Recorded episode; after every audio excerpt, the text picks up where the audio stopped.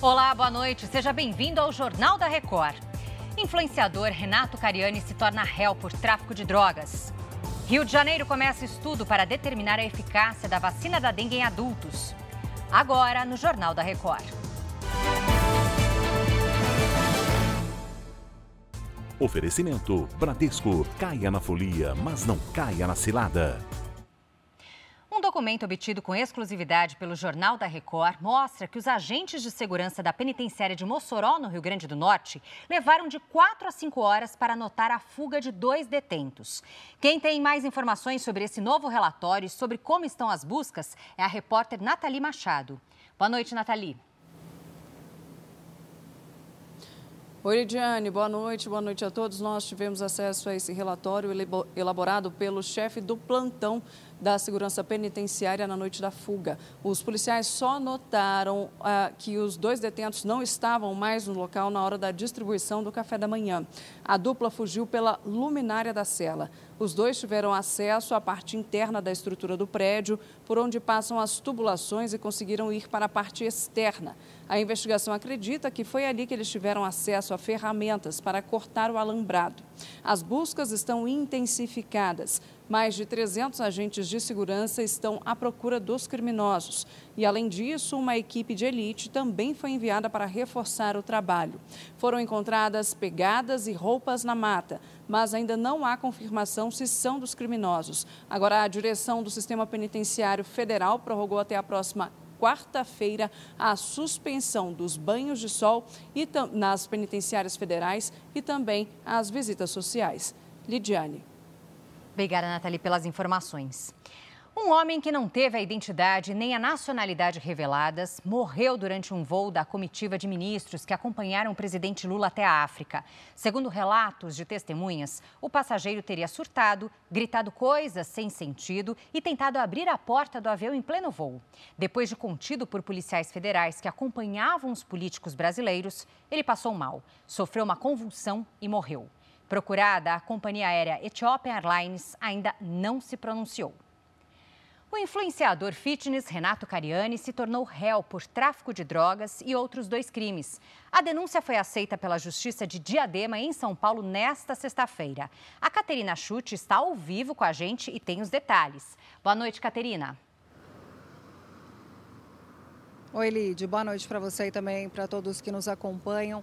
Olha, o Tribunal de Justiça de São Paulo aceitou a denúncia do Ministério Público de São Paulo. Renato Cariani vira réu por tráfico de drogas, associação ao tráfico e lavagem de dinheiro. Ele é acusado de usar uma empresa para emitir notas falsas na venda de produtos farmacêuticos e desviar os insumos para a produção de drogas. Além dele, outras quatro pessoas também foram denunciadas pelo crime. Todos os réus estão proibidos de sair do país e, como medida cautelar, deverão ser intimados para entregar os passaportes no prazo de 24 horas. A defesa do influenciador nega as acusações. Lide. Obrigada, Caterina, pelas informações. E o Rio de Janeiro iniciou um estudo para determinar a eficácia da vacina contra a dengue em adultos. 20 mil voluntários vão receber o imunizante e serão acompanhados por cientistas durante dois anos. O Felipe Figueira traz os detalhes. Oi, Felipe. Boa noite, Lidiane. A ação é para um estudo da eficácia do imunizante em adultos e não faz parte do calendário vacinal. Pelo menos 20 mil moradores da região de Guaratiba, na faixa etária de 18 a 40 anos, foram selecionados para o estudo da Fiocruz, do Ministério da Saúde, em parceria com a Prefeitura do Rio. Dos mais de 21 mil casos de dengue registrados na capital fluminense, até agora mais de 1.300 foram na região de Guaratiba. Os cientistas pretendem avaliar os casos de internações e mortes e comparar o comportamento do vírus entre os vacinados e não vacinados. A pesquisa vai durar dois anos, com resultados parciais a cada seis meses. A Prefeitura confirmou nesta semana o segundo caso de morte por complicações da dengue na capital. Um terceiro caso aguarda confirmação. Lidiane. Obrigada, Felipe, pelas informações.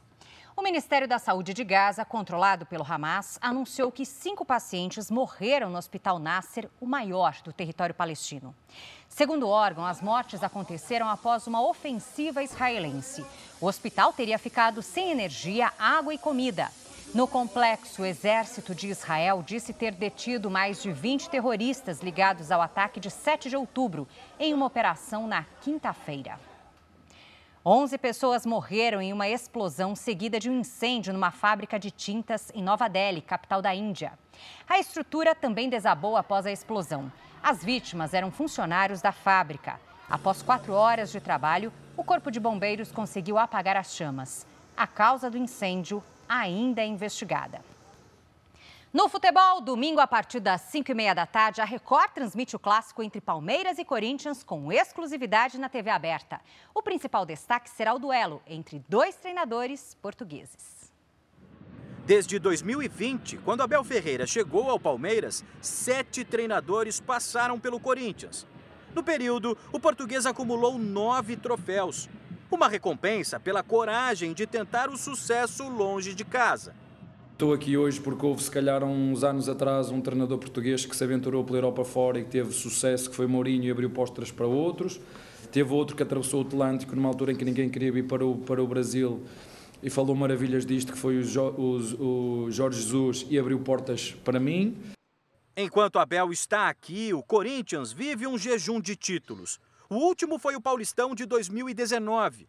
Antônio Oliveira fez apenas dois jogos, mas já tem duas vitórias.